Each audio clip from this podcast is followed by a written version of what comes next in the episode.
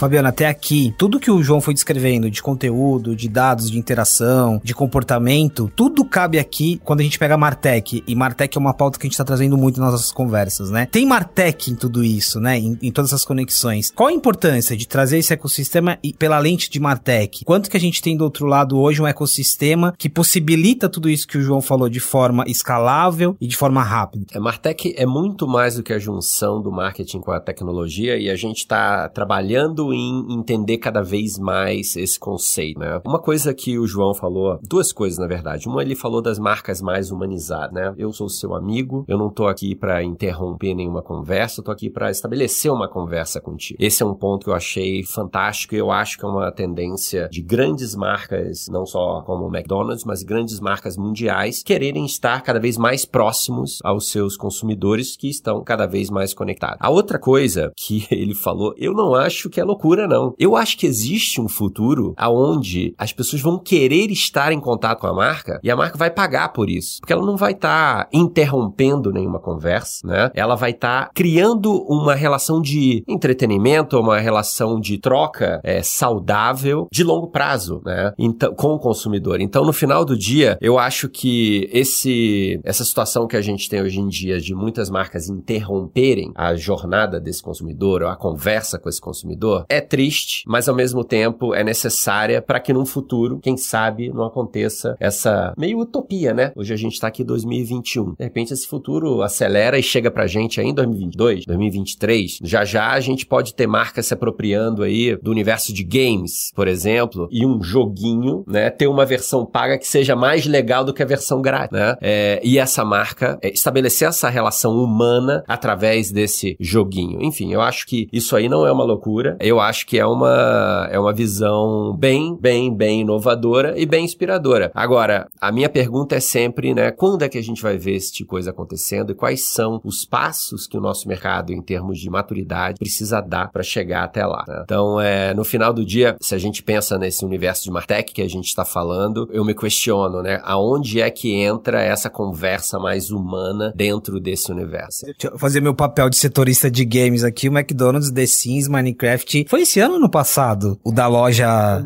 Conceito. É, eu perdi. É, foi 2021 ou 2020? Mas, é, mas de, de levar uma loja Conceito para dentro dos games. Mas é isso também, né? Não necessariamente você ter o seu ecossistema num game, mas você já tá aprendendo, você já tá bebendo desse, desse universo. Daqui a pouco eu vou pedir para entrar um pouco mais na sua cozinha. Entenda-se cozinha como marketing, não literal. Mas, Murilo, deixa eu tirar uma dúvida que ainda tá nessa nossa conexão de marca com vendas e ah, nos bastidores aqui você comentou um pouco da sua interlocução de vendas com o marketing, né? E esse olhar. Qual que é a importância de trazer o olhar do marketing para a área comercial? E o que tem de riqueza nessa junção de aprendizado? Bom, essa, essa área marketing e vendas, ela originalmente ela sempre foi muito separada, né? E com a pandemia, as duas acabaram se juntando muito fortemente, né? E a pandemia não veio também para ajudar com que essas duas áreas se falassem muito mais. E isso é muito bom, porque imagina que a gente falou aqui de mídias sociais. A tecnologia ajuda você a estar onipresente presente, ouvindo o teu cliente muito rápido e interpretando não só para poder respondê-lo. Acho que a grande sacada de você ouvir uma mídia social é você descobrir tendências e se antecipar. Quando a gente fala de marketing, a gente tenta dar inteligência para vendas. Essa é a grande fórmula mágica. Como é que eu faço com que marketing ajude a vender mais, a estar mais próximo para que vendas tenha mais inteligência? Uma vez que você descobre uma tendência, você se prepara para que quando aqueles efeitos, aqueles momentos mágicos específicos acontecem na interação, você possa oferecer para ele aquela tendência. E ele vai falar: Poxa, parece que você adivinhou o que eu queria nesse momento do, do clique, né? Então, o marketing consegue se antecipar e ajudar vendas a, a, a ser mais sofisticado, mais inovador, porque ele descobriu uma tendência. Mídia social é um pouco disso. Outra coisa bacana, a gente falou bastante de humanizado Como é que a gente faz o contexto da jornada ser mais humanizado? É você participar da jornada. E como é que você participa da jornada? Você faz pequenas perguntas durante a jornada. Ele está dentro da tua loja ou ele está na casa dele, mas ele está experimentando o teu produto. Que legal seria se no momento que ele recebeu aquele combo do, do Big Mac, né, do McDonald's, e viesse uma solicitação para ele, e aí, a batatinha tá crocante? Gostou? Ou veio murcha dessa vez? Posso te ajudar com alguma coisa? No momento da experiência, no momento que ele está curtindo ali com a família aquele, aquela refeição. Aonde? No celular ou no próprio, no próprio relógio digital inteligente, a gente consegue interagir com o cliente de diversas formas, fazer pequenas pequenos touches para que ele se sinta acompanhado e possa dar um feedback dentro do contexto que ele está. Isso também é legal, que ajuda novamente com que essa informação volte para a empresa, né? retroalimente a empresa falando, olha, às vezes o fornecedor demorou para fazer a entrega, às vezes a cozinha que não conseguiu fazer do jeito que deveria, ou às vezes o pedido que não está sendo feito bem feito pelo atendente. Então a gente consegue buscar é, esses pequenos insights e melhorar isso no futuro. Acho que marketing marketing pode ajudar. Eu acho interessante aqui, né? A gente estabeleceu uma comparação entre o Mac e uma empresa, a SAP é uma empresa, era uma empresa de software, virou uma empresa de tecnologia. Quando a gente olha para marketing e vendas, os pontos em comum, né? No fim das contas, a gente falou aqui de muitos pontos em comum. João, agora eu vou descer um pouquinho de forma mais prática para entender a cozinha. Eu tenho muita curiosidade quando a gente fala de equipe, né? Eu acho que o seu olhar estratégico, ele, ele é muito claro. Quando você leva isso para equipe, o que, que você tem hoje na sua equipe em termos de, de habilidades, de expertise e até de consciência de toda essa discussão, né? É, como que é? Descreve um pouquinho pra gente, assim, eu acho que muita gente está nos ouvindo, tem esse desafio de formar a equipe, de entender como formar essa equipe do presente. Muito bom, gente. Na verdade, acho que eu acabo tendo contato com um montão de gente através das redes sociais, mas no fundo, no fundo, gente, eu sou só o representante de uma baita equipe aqui. Tanto a nossa equipe da galera da Arte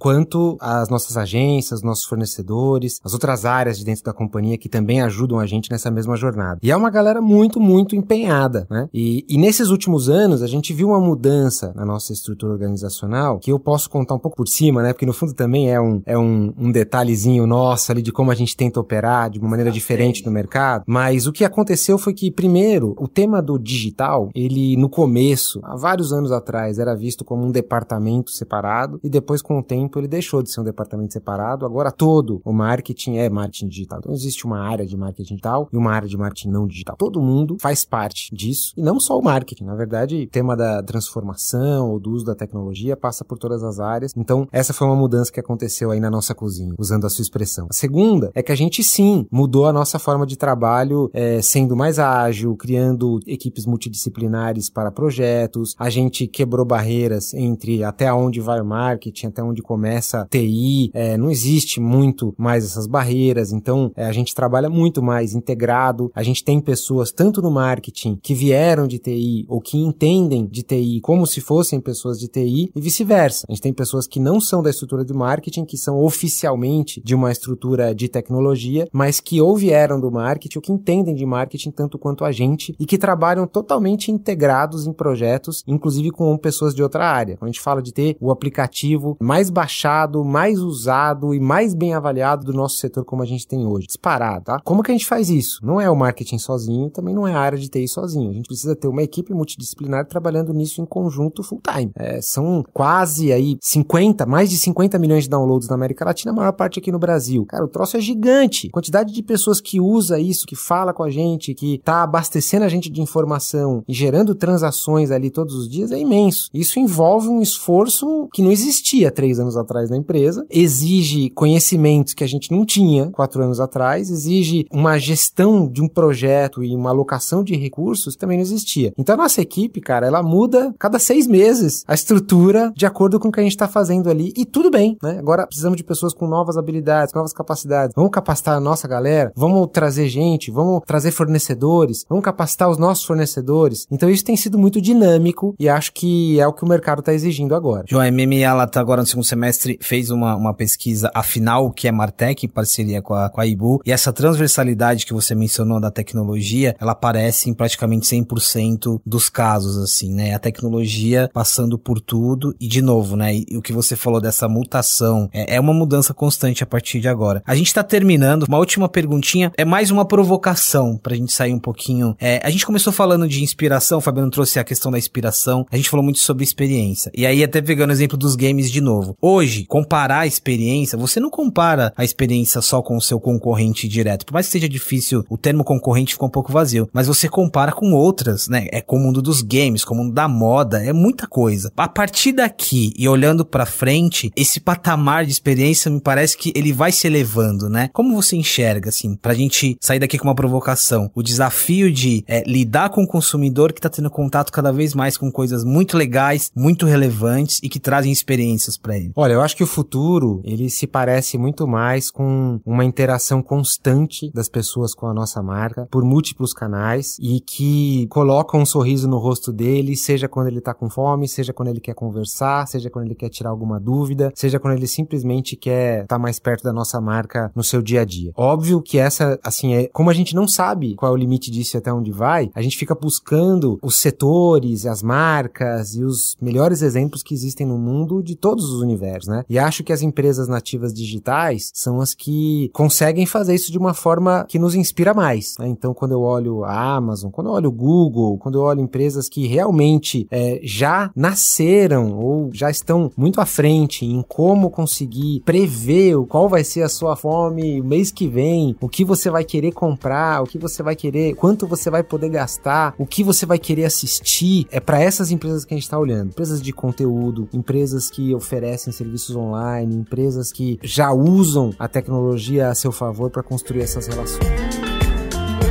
João, muito obrigado pela presença, pela troca, por trazer um pouquinho aqui de, de tantos insights legais. Murilo, obrigado por estar aqui comigo. Esse é o primeiro episódio dessa série especiais Masters of Marketing CX, parceria com a SAP. O Murilo continua comigo aqui em outros episódios. Obrigado, porque aí essa complementação de marketing e vendas e essa comparação que eu fiz aqui, ela faz muito sentido. No fim das contas, os desafios, eles são diferentes, mas eles são muito parecidos. Né? Maravilha. Eu que agradeço a participação aqui. É, é muito bom poder contar um pouquinho dessa nova SAP, né? Nós somos uma área de Customer Experience dentro da SAP, como se fosse uma startup dentro da SAP, né? Uma equipe separada, só falando com profissionais da área de marketing, com Martech, falando de tendências de mercado. E é um prazer estar aqui e poder contar um pouquinho o que a gente vem aprendendo nessa trajetória. Muito bom. Fabiano. E você, eu sei que você ia falar, temos um podcast. Na verdade, temos um podcast e já temos uma ideia para um próximo podcast, né? Essa história da estrutura multidisciplinar dinâmica que você falou, para mim, isso vai ser talvez talvez mais importante do que tudo que a gente está falando hoje. Porque no final do dia, se a gente pensar, né? Quem é que faz o marketing, né? É a mesma pessoa que consome produto. E como é que a gente faz com que essa mesma pessoa que consome produto, que usa o celular, que tá na loja do McDonald's ou tá em outras lojas consumindo outros produtos, como é que essa pessoa, quando veste o chapéu de executivo ou de empreendedor, como é que essa pessoa faz a engrenagem girar? Então, já temos uma ideia para um próximo e já temos até um convidado aqui. A gente convido o João de novo para ser o primeiro. Esse negócio de convidar publicamente.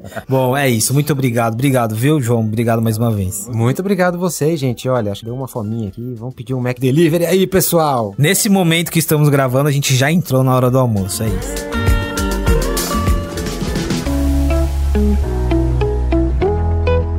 Muito obrigado pela presença em mais este episódio da série especial Masters of Marketing CX, em parceria com a SAP Brasil. Se você quer ouvir outros episódios e conectar ainda mais essas conversas, é só ir no seu agregador de áudio preferido e procurar por Masters of Marketing.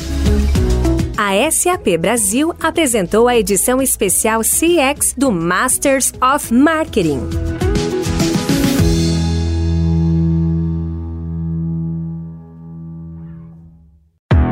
Esse podcast foi produzido e editado nos estúdios da Audio Edge, uma empresa Cisneiros Interactive.